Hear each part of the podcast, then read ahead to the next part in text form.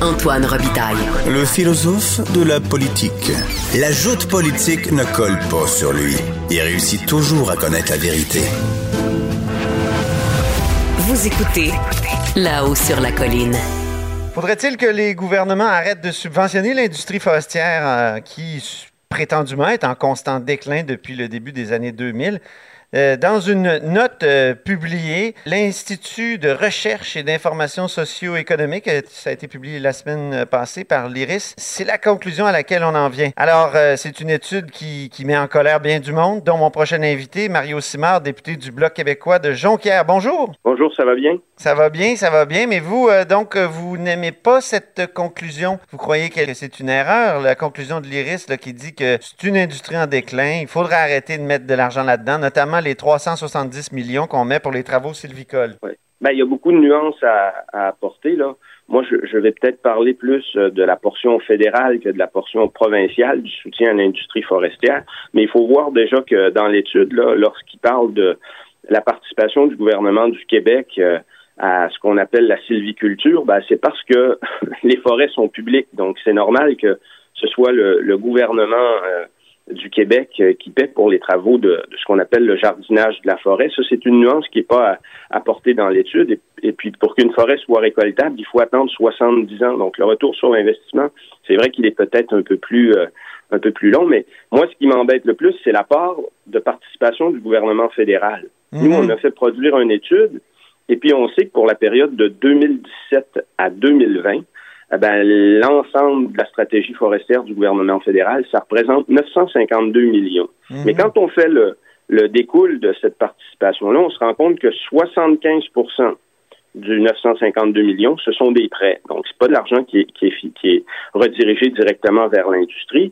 Si on calcule la part du Québec, là, qui est environ 22 euh, euh de, de ce 952 millions, ça fait 71 millions par année et uniquement la région, 71 millions par année pour le Québec, et uniquement la région du Saguenay-Lac-Saint-Jean apporte au gouvernement fédéral 81 millions. Donc, la, ma région apporte au gouvernement fédéral plus que ce que le gouvernement fédéral investit euh, dans l'ensemble du secteur forestier au Québec. Si je fais le comparatif, avec le secteur pétrolier pour la même période de 2017 à 2020, eh bien, on parle de 24 milliards de dollars qui a été investi par le gouvernement fédéral.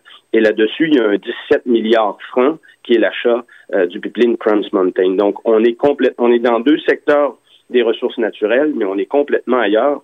Pour moi, c'est clair que le parent pauvre euh, du secteur des ressources naturelles du gouvernement du Canada, c'est l'industrie forestière.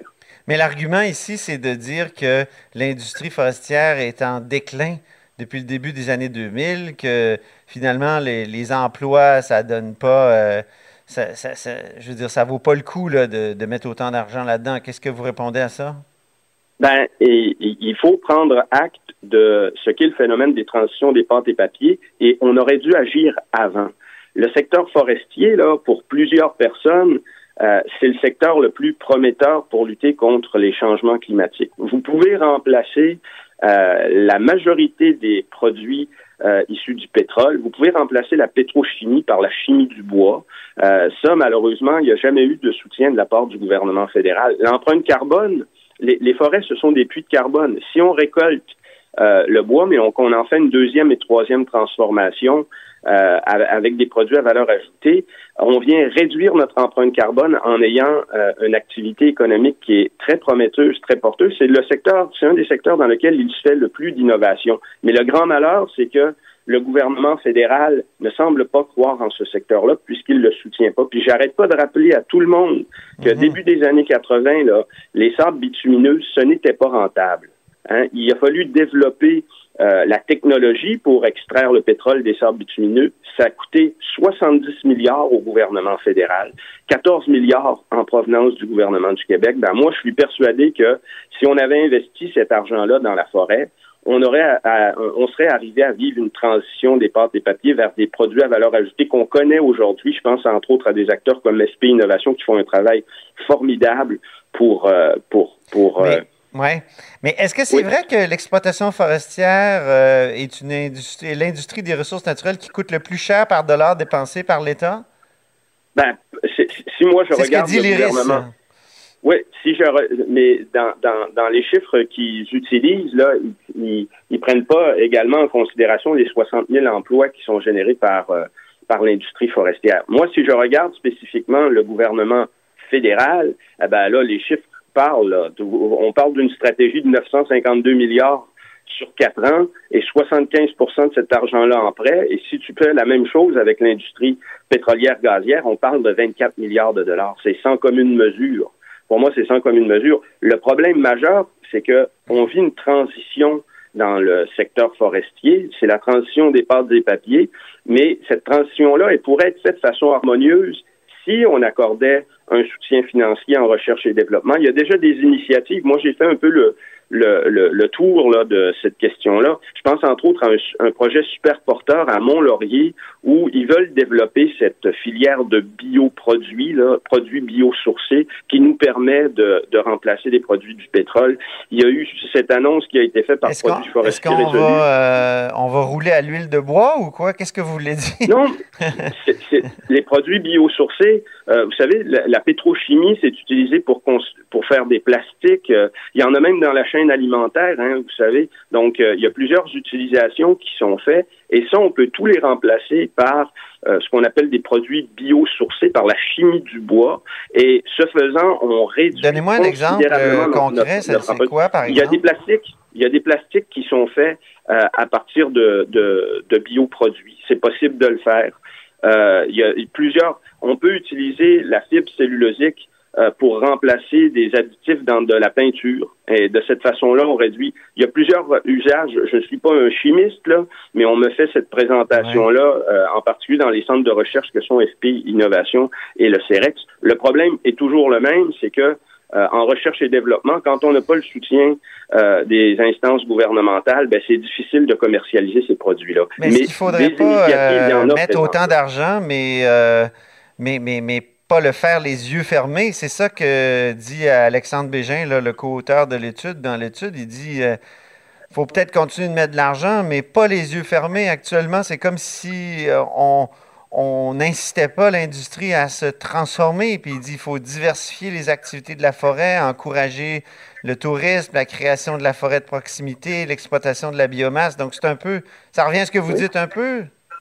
Oui, tout à fait. Ben, mais euh, il faut vivre la transition des pâtes et papiers vers autre chose. Mais ça, euh, ça ne se fera pas sans le soutien euh, de l'État, j'en suis persuadé. Il faut insister sur la deuxième, troisième transformation. Moi, je suis d'accord. Là, je vois des fois résolus qui se contentent de faire du 2 par 4 pour l'envoyer aux États-Unis. Il n'y a pas de valeur ajoutée là-dessus. Il y a de nombreux projets qui sont en cours pour justement faire de la deuxième et troisième transformation. Et c'est en utilisant la, matière, la matière ligneuse, c'est en utilisant le bois qu'on peut arriver à réduire notre empreinte carbone. Les forêts, c'est des puits de carbone et il faut les récolter. Un, arbre qui a plus de 70 ans, là, il commence déjà euh, à, libérer le carbone. Donc, quand il est arrivé à, sa fin de vie, là, si on veut, eh ben, si on ne l'utilise pas pour euh, ajouter sa valeur, pour séquestrer le carbone, eh ben, il devient plutôt embêtant qu'intéressant au point de vue euh, environnemental. Combien, le secteur forestier peut le faire. Combien demandez-vous au gouvernement fédéral, vous qui êtes un parlementaire à Ottawa, euh, donc euh, au, gouvernement fédéral, de mettre dans l'industrie forestière au Québec? Je, je, suis pas. Euh, je suis conscient qu'on n'aura jamais le même type d'investissement qui ont été ceux accordés au secteur pétrolier gazier. Moi, ce que euh, nous, on a fait produire. Ben, avez-vous un chiffre? Avez-vous demandé, à l'intérieur de cette étude? Ben, je vais attendre parce que je ne veux pas le, je veux pas le dévoiler, mais il y a différents, euh, il y a différents programmes qu'on a identifiés, surtout en recherche et innovation, euh, qui pourraient être euh, qui pourraient être financés d'une façon beaucoup plus convaincante que ce que fait le gouvernement fédéral actuellement. Moi, ce que je souhaite, c'est que le gouvernement fédéral a, a annoncé qu'il voulait une transition verte. Euh, il a mis trois ministres là-dessus, Mme McKenna, M. Euh, Wilkinson et M. Guilbeault. Je les ai pas encore entendus, outre le fait de l'électrification des transports. puis je pense qu'ils font ça pour faire plaisir à l'Ontario quand c'est au Québec que le secteur des batteries est, le plus développé. Outre l'électrification des transports, je les ai entendus sur rien. S'ils sont sérieux, puis s'ils veulent donner un coup de barre, ils vont investir dans le secteur forestier, justement pour concrétiser cette transition mhm. euh, des pâtes et papiers, et puis permettre là aux, produits émergents, les produits dont je vous parlais, les produits biosourcés, euh, d'avoir une place euh, sur le marché. Mais la stratégie du gouvernement fédéral, jusqu'à présent, c'est pas de chagrin, il n'y a rien. Donc c'est là où ça m'étonne de voir une étude qui dit que l'industrie reçoit plus d'aide de l'État qu'elle en rapporte moi, si je prends le soutien du gouvernement fédéral, c'est clairement l'inverse. Mhm. Comme je vous disais tout à l'heure, le Saguenay-Lac-Saint-Jean euh, a plus de retombées économiques pour le gouvernement fédéral que l'ensemble de sa stratégie pour le Québec sur une année. Je pense que c'est assez révélateur. Merci beaucoup, Mario Simard. Plaisir. Mario Simard est député du Bloc québécois euh, dans Jonquière. Et c'est tout pour nous à la haut sur la colline pour aujourd'hui. N'hésitez pas à diffuser vos segments préférés sur vos réseaux et à demain.